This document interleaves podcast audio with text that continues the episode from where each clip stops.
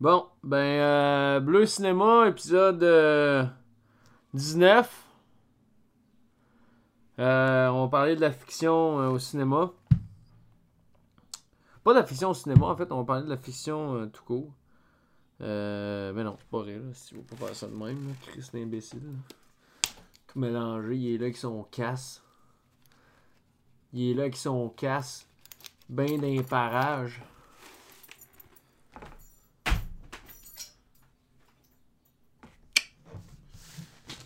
Épisode 19, Bleu Cinéma. Qu'est-ce que la fiction? Qu'est-ce que la fiction? C'est compliqué ça là. C'est pas, c'est pas, euh, pas simple comme question là. Qu'est-ce que la fiction? Euh, on n'est pas sorti de l'auberge là avec des questions de même. là.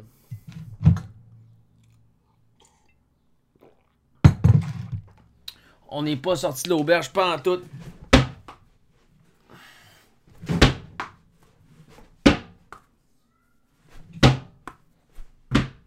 Non, j'ai perdu. D'abord, je remercie Monsieur Martin Lefebvre et ses larges compétences, sans quoi ce présent podcast ne prendrait pas place. Ses enseignements euh, m'ont été d'une aide précieuse. Je continue à le remercier parce que euh, parce que parce que il est très très compétent.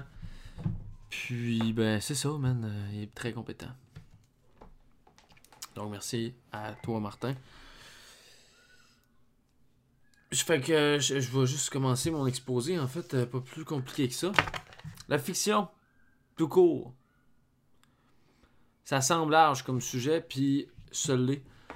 Euh, je compte pas déboulonner l'entièreté du travail qui a été fait de sa fiction littéraire, filmique ou peu importe, théâtrale.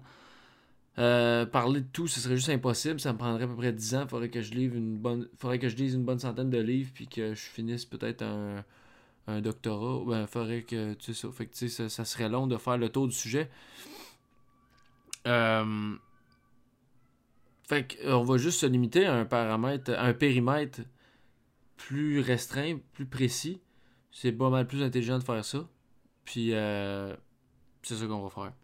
Ça va aussi permettre qu'on, on- que je puisse faire le podcast sans attendre euh, 10 ans.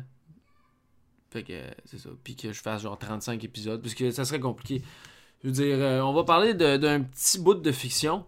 On va parler euh, de John Searle. Je vais y revenir. Mais j'aurais pu parler de bien d'autres affaires. J'aurais pu parler, euh, j'aurais pu partir avec euh, Platon puis la mimésis. Euh, j'aurais pu parler, j'aurais pu partir avec le, le, signifiant imaginaire de Metz. Que d'ailleurs, je vais sûrement euh, en faire un. Ben, en faire un, petit. en faire. Oh! Tabarnouche de Call Life. Je pas télécommande, c'est tout. Bon, trop loin. Je vais sûrement en faire un podcast à un moment donné sur euh, Christian Metz parce que ben il est, il est bien il est bien utile ce gars-là. C'est pas un gars. Fait que j'aurais pu partir de bien des places, mais euh, John Searle me, me sera d'une aide plus, euh, plus précieuse aujourd'hui. Puis euh, John Searle, ben, c'est un philosophe du langage, c'est un philosophe britannique. Était l'élève de John, de John Austin, qui est un autre philosophe du langage, qui a écrit des livres genre How to Do Things with Words. Euh, puis John Searle, ben, il a écrit des livres, puis il a écrit des essais. Il a écrit euh, notamment ce livre-là, Speech Acts, An Essay on, in the Philosophy of Language. Il a écrit aussi un essai s'appelle The Logical Status of Fictional Discourse. Puis c'est avec ça qu'on va, on va pas mal faire le tour de notre sujet. Puis l'autre livre, ben, euh, va nous être euh, va, nous aider un peu à comprendre euh, des petits concepts par-ci par-là. Qui, ben, c'est ça. Yo. Yo. Ah, J'ai une nouvelle caméra, by the way, fait que ça se peut que ça soit bizarre. Ça record en 60p parce que, regarde, man, la 6D est tout fucké. Y'a plus rien qui marche là-dedans. Plus rien qui marche, asti. Plus rien qui marche dans 6D. asti. Fuck, man. Pitcher ça au bout de mes bras, ça pas long, man. Fait que je sais plus quoi faire avec la 6D. Elle est pété, ben raide. Fait que là, j'ai comme un petit camcorder. Je pense que ça va être ça. Ça, ça record pas mal plus longtemps. En tout cas, on vient en fiction. John Searle. Euh, dans euh, son autre livre, là. Oh, fuck son autre livre, là. euh, ben, pas fuck son autre livre, tu le liras si tu veux le lire. Il, basically, là, dans le fond, ce qu'il fait, c'est qu'il reprend des notions de genre Wittgenstein, Paul Grice, Austin, dans la philosophie du langage, puis lui, il fait comme. Pff, met tout ça bien droit, puis tu comprends tout après ça. Un gros, euh, un gros move.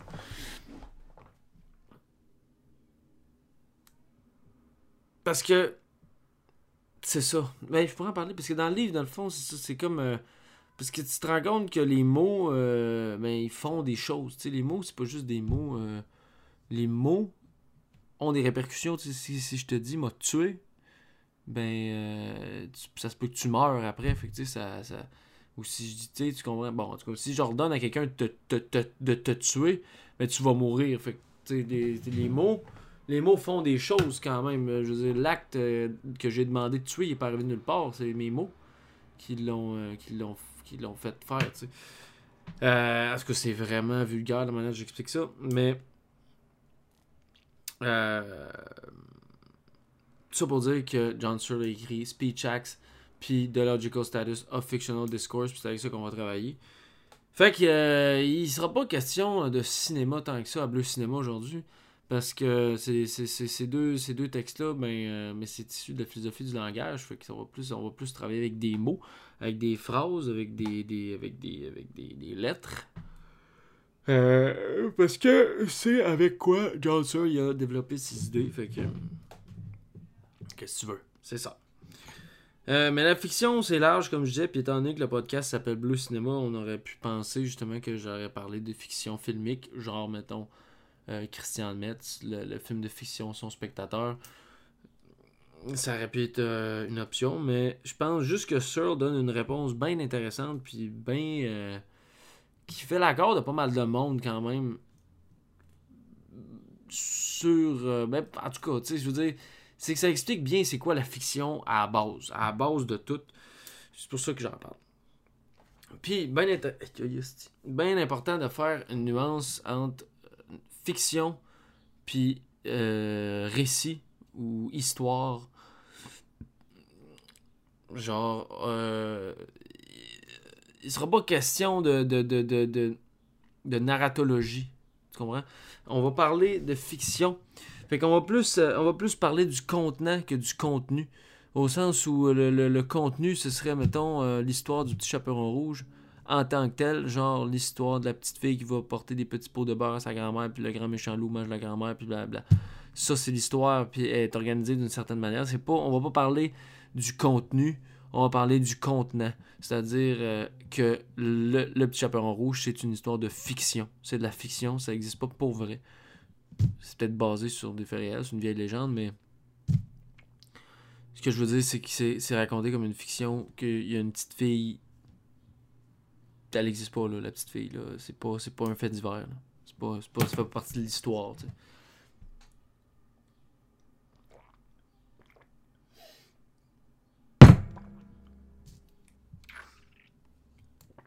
Donc, plus le contenant que le contenu. Parce que ben, l'étude de la fiction peut mener à la, narratologie, mais on, on parlera pas de ça aujourd'hui. Fait que ça va surtout nous amener à parler de bouts de textes, des textes écrits, surtout pas filmiques. On on prendra pas d'exemple de film. Euh, ce que je dis là peut s'appliquer au cinéma sans, sans, sans, sans, équivoque. Mais on va surtout essayer de comprendre à base, c'est quoi un énoncé fictif? C'est quoi euh, une phrase? C'est quoi la différence entre un- une phrase qui est fictive et une phrase qui l'est pas? Comment ça fonctionne? C'est quoi une phrase fictive? Comment qu'elle existe? Comment qu'elle... C'est ça qu'on va faire. Fait que... Euh...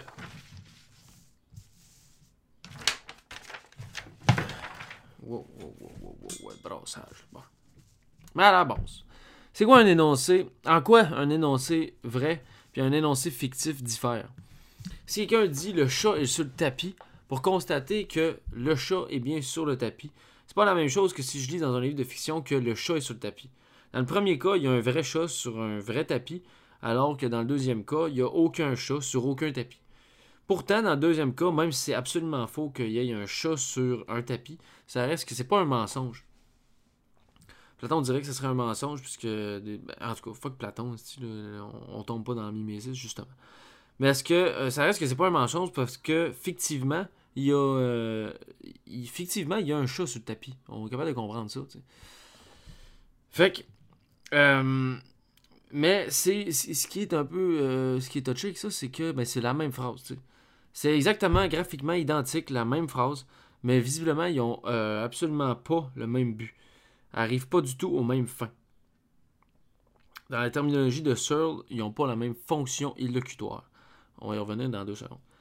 En théorie, les deux phrases sont des affirmations, sauf que malgré tout, euh, il y en a une des deux qui est fausse, sans qu'on pense qu'il s'agisse d'un mensonge. On l'accepte dans une sorte de complicité volontaire, une complicité ludique. C'est ça qu'on fait. Mais c'est là qu'il faut comprendre avant d'aller plus loin, c'est quoi, euh, qu'est-ce que la, c'est quoi la fonction euh, illocutoire d'un acte de langage? Il faut savoir que pour un énoncé, il y a trois fonctions. Il y a la fonction locutoire, la fonction illocutoire, puis la fonction perlocutoire. C'est vraiment euh, moins compliqué que ça en a l'air. J'explique ça en deux secondes. La, fonction locutoire, c'est simplement la phrase en tant que telle, graphiquement. Genre, le chat est sur le tapis, c'est le chat est sur le tapis. C'est une phrase, que ce soit écrit des calaisons de maths, ou bien, euh, je sais pas, Ching en japonais pour dire que le chat est sur le tapis ou en ou Brasil en portugais, ça reste que c'est juste la phrase en tant que telle. Le chat est sur le tapis. C'est la phrase, graphiquement, qu'est-ce qu'elle est? Formellement. La fonction illocutoire, ce qui nous intéresse, c'est le but, l'objectif, ce que la phrase veut dire sémantiquement, c'est quoi son sens? C'est, Qu'est-ce qu'elle veut dire? Si je dis je suis sur le tapis, mais le chat sur le tapis, ça veut dire que ça veut dire que je constate que le chat sur le tapis. Je te dis, hey, check, le chat sur le tapis. L'objectif a été, a été rencontré, c'est-à-dire que je t'ai fait remarquer que le chat est sur le tapis. La fonction illocutoire, c'est le but, c'est l'objectif. C'est ça que c'est. La fonction perlocutoire, c'est l'effet a posteriori d'un acte de langage. C'est la réaction, dans un sens. Puis euh, on s'en occupera pas bien, bien la fonction perlocutoire parce qu'elle est comme trop difficile à, prévoir, puis c'est comme un peu instable, c'est vague aussi. Puis la fonction locutoire ben, est à l'intérieur de la fonction illocutoire. De toute façon, ce qui nous intéresse, c'est la fonction illocutoire. C'est les, buts, les objectifs d'une phrase. Comme le chat sur le tapis, je te fais remarquer que le chat sur le tapis. Mais dans ma phrase fictive, le chat sur le tapis, il n'y en a pas de chat sur le tapis. Pourtant, on comprend la même affaire. On, y arrive. Fait que la fonction illocutoire, c'est à ça qu'on va s'attarder parce que c'est en elle que se trouvent les intentions du locuteur. Parce que c'est en effet les intentions du locuteur qu'on va. Euh, avec les intentions du locuteur qu'on va pouvoir comprendre puis éclaircir la notion de fiction. Ce qu'il faut retenir, c'est que la fiction illocutoire d'un énoncé, c'est les intentions du locuteur, les buts, les objectifs sémantiques.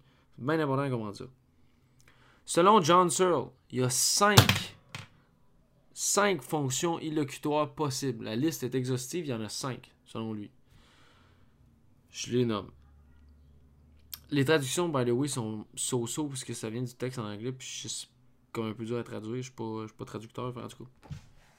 Il y a cinq fonctions illocutoires. La première, affirmative. C'est-à-dire, le chat est sur le tapis. Ensuite, c'était affirmative, c'est juste euh, un énoncé, une assertion. Ça fait juste dire tu constates le fait. Tu constates l'état des choses. Ensuite, il y a directive, que euh, c'est comme, euh, mettons, une question, des demandes. Euh, je te demande, peux-tu mettre le chat sur le tapis? Peux-tu peux faire ci? Peux-tu faire ça? Ça, ça là, les questions, toutes les questions. Le chat est-tu sur le tapis? Ben, c'est directive. Je te demande à me répondre est-ce que, je, est-ce que je du tapis ou non. Ensuite, il y a commissive, là, ça je suis vraiment pas sûr du nom, parce qu'en anglais c'est commissive, genre to commit, euh, some, commit to do something, genre. Puis euh, c'est comme, mettons, euh, c'est une promesse, je vais dire, je vais mettre le chat sur le tapis à l'avenir parce que c'est là qu'il va. le locuteur commet, dit qu'à l'avenir, il va, il va faire quelque chose. Dans l'avenir, il va faire quelque chose. Ensuite, la quatrième, c'est expressive. Mettons des, des, excuses, des félicitations, euh, des sentiments qui parlent, euh, euh, félicitations, waouh. Ben, en tout cas, dans un sens, oui. Waouh. Un onomatopée. C'est expressive, c'est des fonctions élocutoires expressives. Puis déclarative, ben c'est, mettons, un baptême, un mariage, je te je vous déclare coupable à passer 10 ans en prison, mais déclarative, c'est ça change pas mal l'état des choses. Ça, ça modifie la réalité. Il y a un avant puis un après. C'est comme Wow, ok, là, là je suis marié, je suis pogné ici, là je suis baptisé, on va aller au paradis. Là, euh, j'ai tué quelqu'un 10 ans de prison, je m'en vais en prison. C'est, ça déclare quelque chose, un couronnement d'un roi. maintenant, il est rendu roi. Ça, ça change la réalité.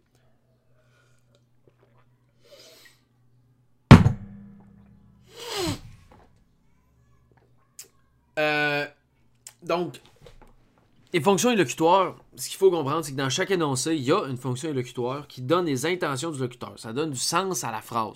C'est la première affaire qu'il faut comprendre, c'est que toutes les phrases ont des fonctions élocutoires.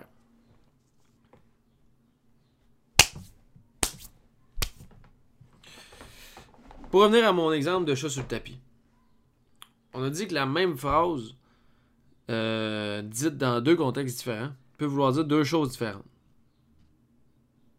Ça va devenir touché à la fin. Dans un cas, la phrase est véridique, puis dans l'autre, fictive. Donc, est-ce que les deux phrases ont la même fonction élocutoire ou bien la phrase fictive performe un autre acte élocutoire? Une autre forme, une autre sorte. Il y aurait comme une sixième euh, fonction élocutoire. On va y revenir parce que John Searle envisage les deux. Soit que les deux phrases ont la même fonction élocutoire ou bien que la phrase de, fiction en est une différente. On va voir. Pour m'expliquer, je vais prendre les exemples de son texte parce que ça va juste être plus simple pour, euh, comprendre. Eh, je vais donner un massage, moi. Un massage érotique. Yeah!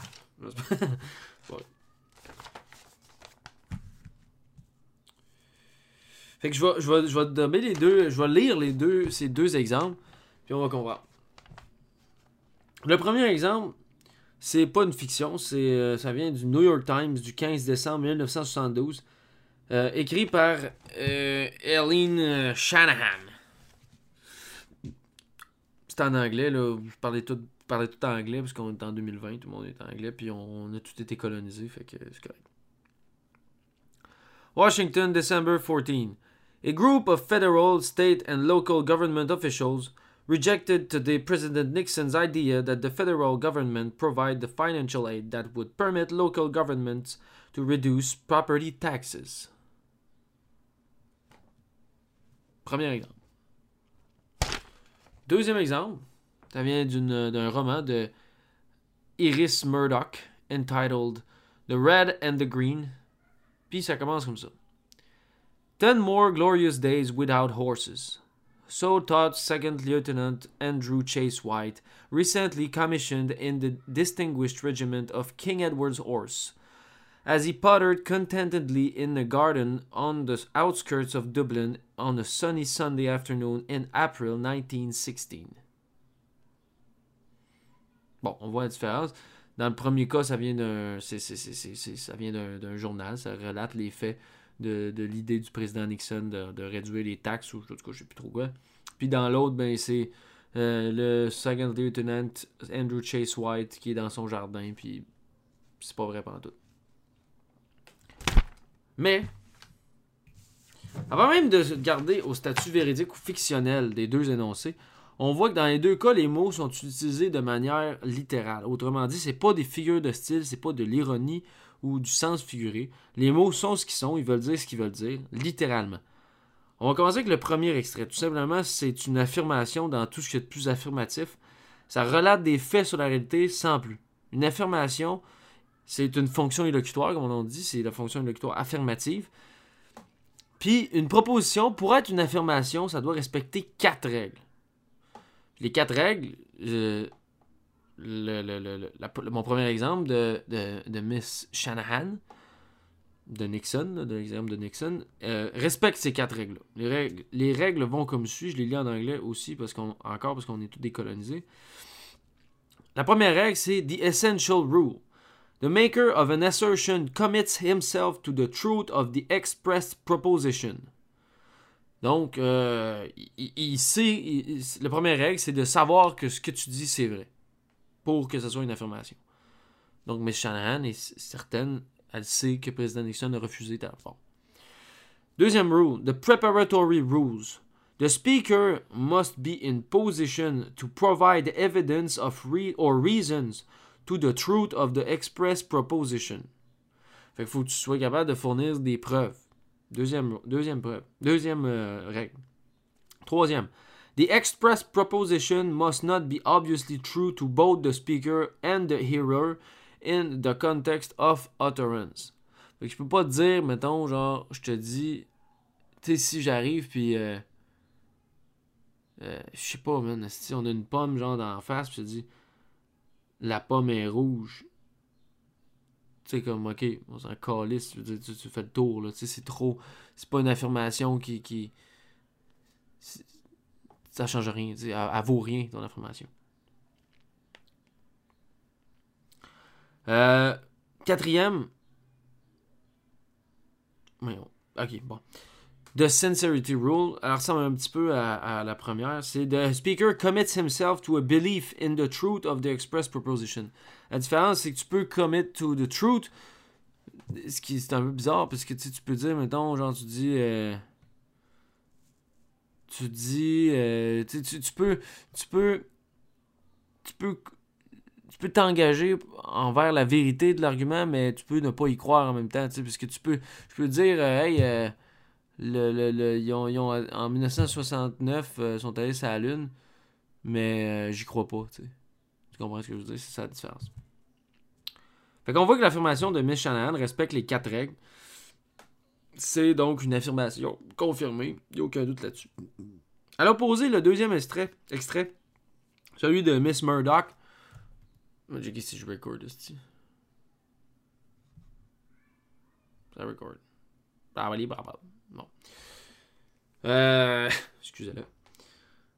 Le deuxième extrait, celui de Miss Murdoch, on voit qu'elle respecte en aucun temps les quatre, les quatre règles, puis c'est pas son problème, pas en tout de s'en soucier des règles.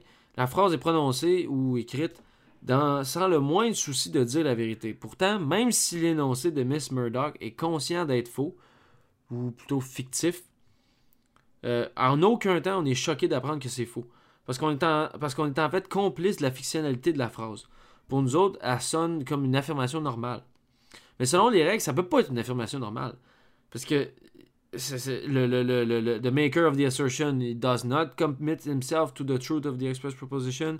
Uh, the, the speaker euh, euh, il peut pas fournir de preuves.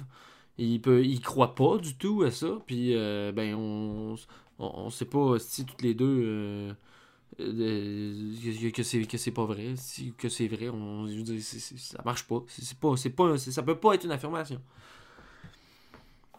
Mais, c'est ça. Si, euh, si c'est pas une affirmation, on est, on est porté à se poser c'est, quoi? C'est, quoi c'est pas une affirmation Je veux dire, il, décrit le, ce qu'il fait, le lieutenant Andrew Chase White, puis c'est ça qu'il fait. Mais c'est pas vrai.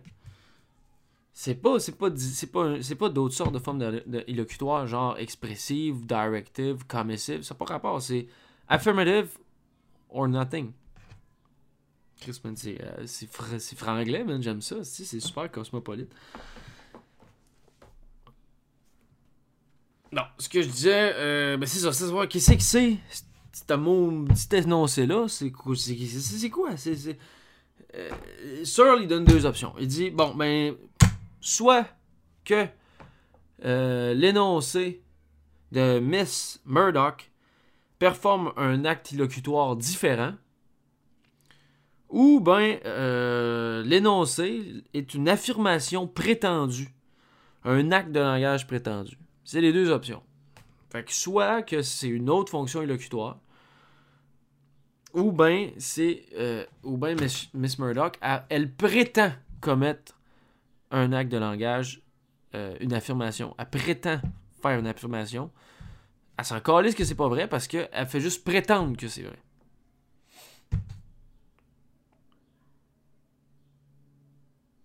Fait que c'est les deux options que Sur lui donne. La première option voudrait que raconter une histoire, ça soit une fonction élocutoire à part entière, à part des autres. Donc, que le, statement de Miss Murdoch, ce soit juste, ben, c'est la fonction élocutoire de raconter une histoire. Mais ça implique pas mal plus. Puis c'est là que mon exemple de, de, de chat sous le tapis, là, que c'est le même, même, la même affaire, on, on va rencontrer ça un peu ici. Euh, ça implique notamment le fait que, sachant que la fonction élocutoire d'un énoncé a rapport au sens d'une phrase, euh, John Searle donne l'exemple, par exemple, euh, John peut courir un kilomètre. Et l'autre phrase, est-ce que John peut courir un kilomètre? Euh, je veux dire, le contenu propositionnel est le même. On parle de John puis de est-ce qu'il peut courir un kilomètre. Mais c'est pas c'est pas le, le- le- le- je veux dire étant- la, manière que la phrase est dite ça veut pas dire la même chose. La fonction élocutoire est pas la même. Dans le premier cas c'est John can run the mile. Ben il peut courir un kilomètre. Dans le deuxième cas est-ce qu'il peut courir un kilomètre? Je te le demande c'est directif. C'est c'est deux fonctions élocutoires différentes. Donc si les phrases d'une œuvre de fiction ont une fonction élocutoire différente en l'occurrence raconter une histoire ça voudrait dire que les mots perdraient leur sens littéral Autrement dit, si la fonction élocutoire définit le sens d'une phrase, une différente fonction élocutoire pour la fiction impliquerait que le sens des phrases d'une fiction soit complètement différent de leur sens réel, du sens littéral. Pour l'exacte même phrase, il y aurait deux fonctions élocutoires et deux sens. Ça n'a aucun bon sens. Le chat sur le tapis, ça veut pas dire le chien sur le tapis, ça veut dire le, le chat, il est sur le tapis, dans, toutes les, deux cas. Fait ça amène à la conclusion que si raconter une histoire était une fonction élocutoire à part entière, mais il faudrait avoir appris euh, le langage deux fois. Il faudrait avoir appris un langage complètement nouveau, euh, complètement différent du sens littéral. Fait que ça se peut pas que l'énoncé fictionnel performe un acte élocutoire différent. Fait que la première option, Searle la dément en disant que ça se peut pas. Parce que, ben, c'est ça. Si, si, si, si c'est un autre acte de- Man, j'ai peur que ça record mal. En tout cas. Hum. Ok, c'est correct, non, ça marche. Mais c'est ça, c'est que si la même phrase dans une fiction et dans une pas fiction est la même, pourquoi dans le fiction ne veut pas dire la même chose, ça n'a pas de bon sens. En fait, c'est que il nous reste juste la deuxième option. Puis, euh, Chris, j'aimerais ça faire contrôle delete ce que j'ai dit. Ce que je veux dire, c'est que ça se peut pas que les mêmes mots veulent dire deux choses différentes. C'est ça. Parce qu'en fait, les deux phrases veulent dire la même affaire. Sauf que dans une fiction, c'est un acte de langage prétendu. C'est la deuxième option qui nous reste. Les, es- les énoncés fictionnels sont des actes illocutoires prétendus. Un auteur prétend affirmer l'existence des aventures d'un lieutenant qui s'appelle Andrew Chase White. Ce que Miss Murdoch a dit. Fait que c'est ça. Ça, c'est le nexus de, la fiction. C'est que la fiction, tous les, énoncés fictionnels sont des actes de langage prétendus. C'est ça que Searle dit. On va comprendre. Puis Searle, il pose une nuance au terme prétendu. Il dit, bon, encore en anglais, puisque parce que là, on va délimiter entre prétendre un euh, euh, prétendre quelque chose est vrai, mettons, un mensonge, puis euh, la fiction. Ce qu'on, euh, ce qu'il dit, il dit It is crucial to distinguish two quite different senses of pretend. In one sense of pretend, to pretend to be or to do something that one is not doing is to engage in a form of deception. But in the but in the second sense of pretend, to pretend to do or be something is to engage in a performance which as if if is sorry. To pretend to do or be something is to engage in a performance which is as if one were doing or being the thing, and is without any intent to deceive. If I pretend to be Nixon in order to fool the Secret Service into letting me into the White House, I am pretending in the first sense.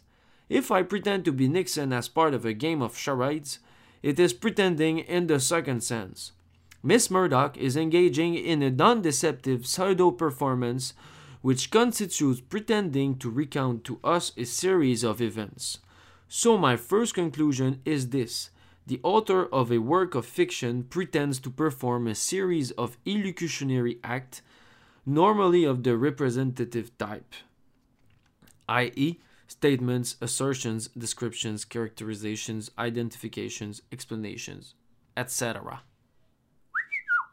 Fait qu'on comprend la différence entre une, affirmation qui est honnête, ça respecte les, les, les, les, rules, les rules, les règles d'affirmation, les règles que j'ai dit, les quatre.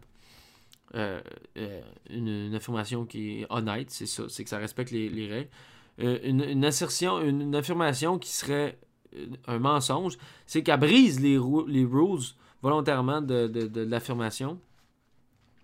Puis en fiction, c'est que les, les, règles de, les règles pour les affirmations, ils s'appliquent juste pas.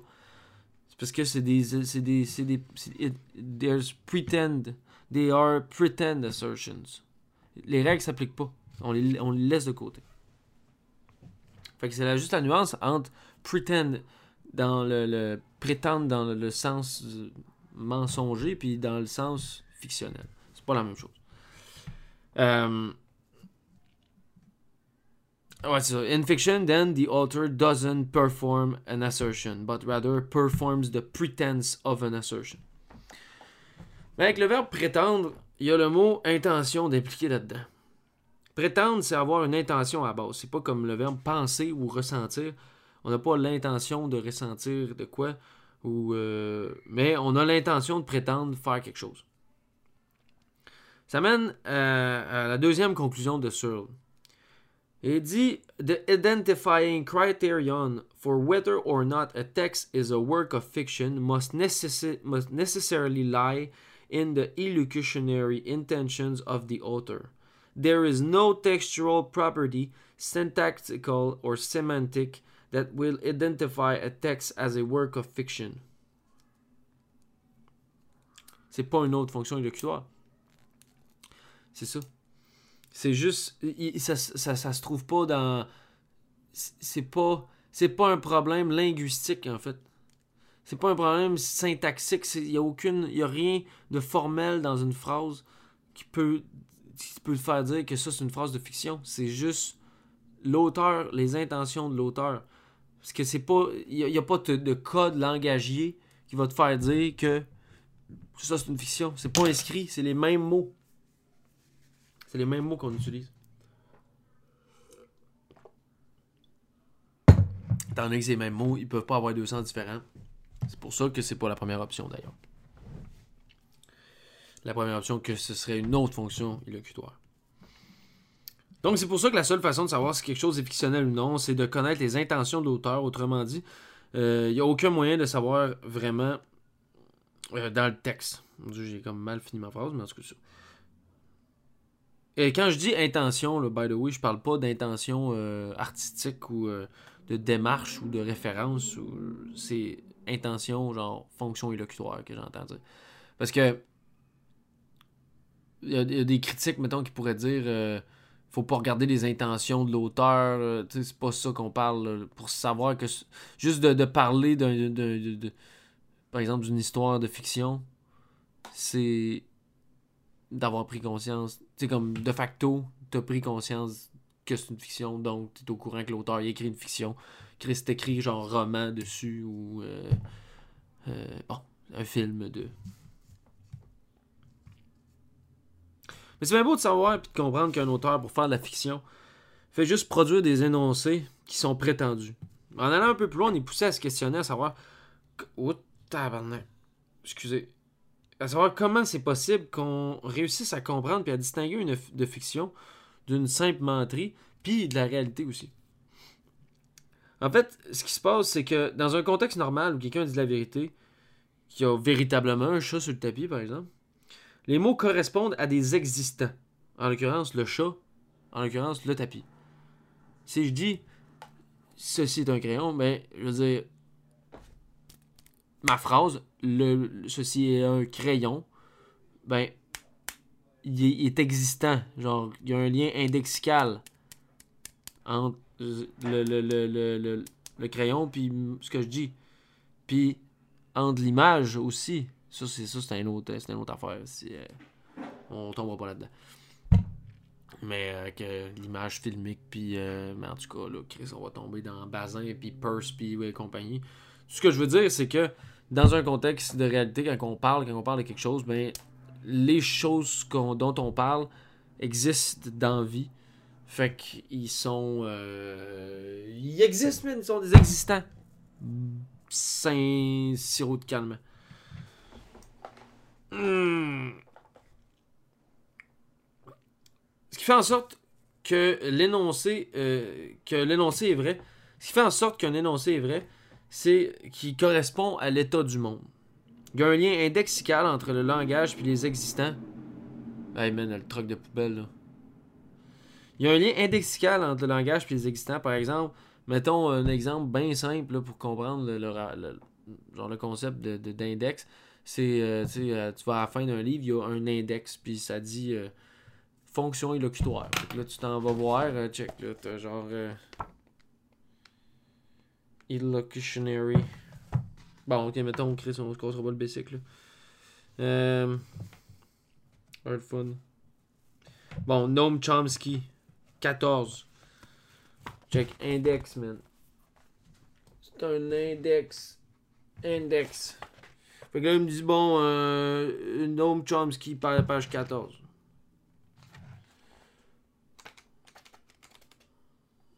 c'est où la page 14?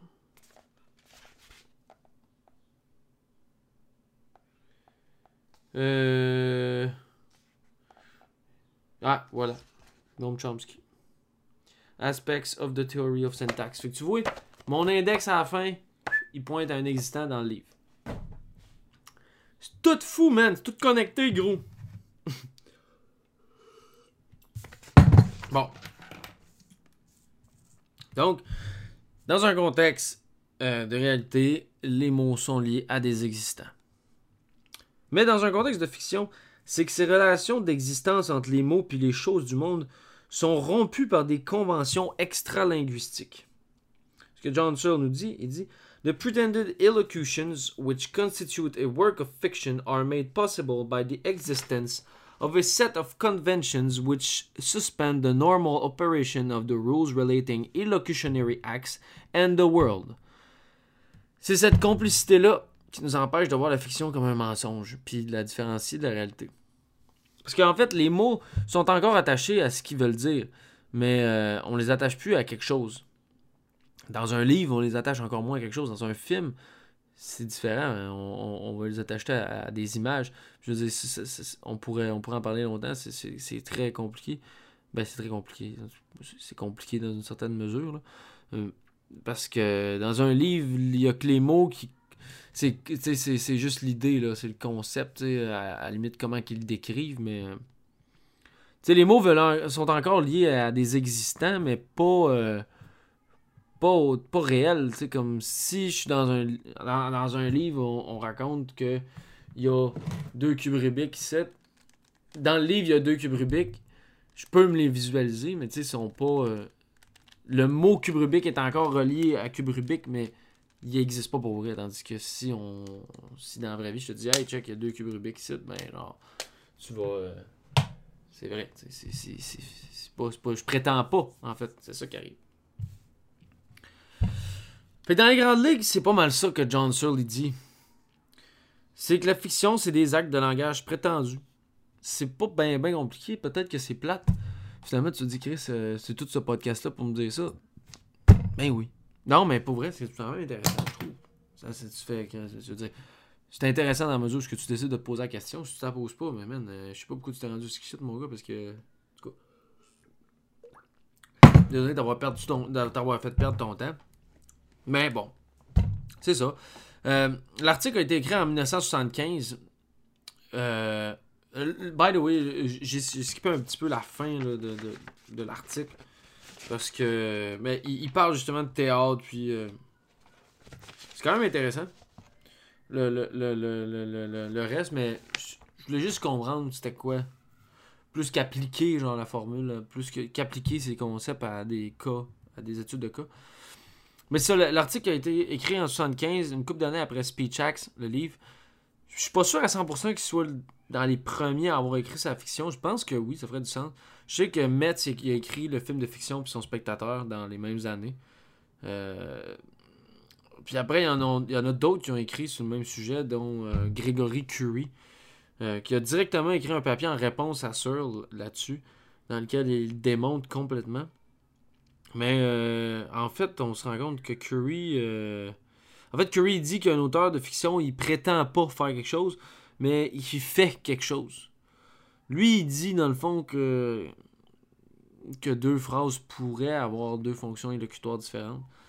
Parce que lui, il dit euh, des make-believe.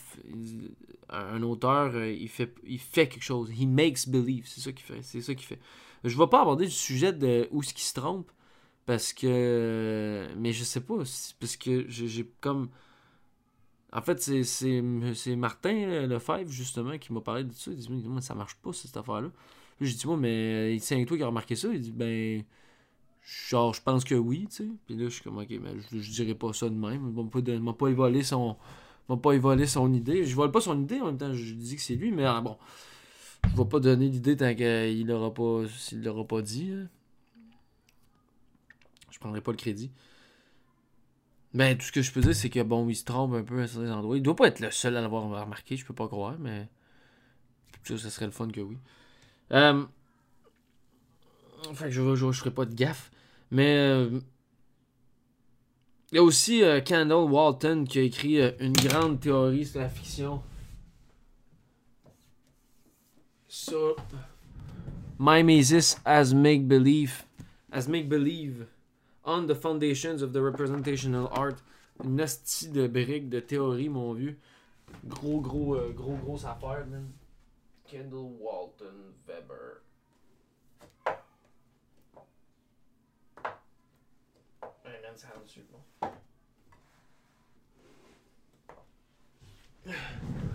Excusez-la. Kendall Walton qui a écrit. Euh, son livre est sorti en 90, mais il travaillait là-dessus depuis les années 70 apparemment. D'ailleurs, il a écrit un papier qui s'écrivait qui s'intitulait Fearing Fiction en 1978 qui était un peu une réponse à ce que Colin Radford puis Michael Weston ont écrit. Ils ont écrit un papier, les autres, euh, qui s'intitule How Can We Be Moved by the Fate of Anna Karenina, le livre de Tolstoy, euh, dans lequel il, pose le, paradoxe euh, de fiction, le paradox of fiction. Puis je vais finir avec le paradox of fiction parce que ça finit sur de quoi on va ouvrir là-dessus. Puis, euh, mais en tout cas, on voit que depuis les années 70, c'est clairement, il y a clairement de quoi qui s'est passé par rapport à, la fiction. Mais le paradox of fiction, c'est trois prémices qui semblent tous vraies, mais qui, une fois mises ensemble, sont paradoxales puis ne fonctionnent pas. La question qui se pose à la base, c'est comment on peut être ému par des choses qui n'existent pas. Puis les trois prémices vont comme suit. Je, les résume dans mes mots là, parce que c'est, il y a des manières plus belles de le poser. Mais ce que je disais, c'est que bon, la première prémisse, c'est pour être ému par quelque chose, faut y croire. Deuxième prémisse, c'est on est ému par des choses auxquelles on ne croit pas. En l'occurrence de fiction. Troisième, personne ne croit aux choses qui sont fictionnelles. Ces trois phrases-là marchent pas. Parce que si on ne croit pas aux choses fictionnelles, puis qu'il faut croire aux choses pour être ému, pourquoi on est ému par des choses qu'on sait qui sont fictionnelles? Et là, je t'en pose une colle. Fait que je vais vous laisser avec ça. On va essayer de penser à laquelle des trois prémices qu'il faudrait enlever pour résoudre le paradoxe. Euh, déjà, plusieurs réponses qui ont été formulées dans le passé. Je vais peut-être revenir dans un autre épisode. Mais euh, pour ce qui est de ça, mais ben, ça va être ça. Fait que c'est encore la pandémie, puis euh, ben, c'est ça, man. Puis, euh, ouais, j'ai pas, pas parlé du, de, dans, dans ce qui se passe dans le monde, mais. Oui, pas un podcast de politique. Pas de politique. La seule politique qu'on parle, c'est euh, le Québec, la souveraineté du Québec. Ben non, mais en tout cas, c'est complètement stupide ce que je dis là, là mais. Euh... Fait que c'est ça. Stay safe, stay healthy, man. Faites d'exercice, allez courir dehors. Faites-vous des muscles, sti, man. Yes, sir! Puis, euh... Yeah! Tuez-vous pas!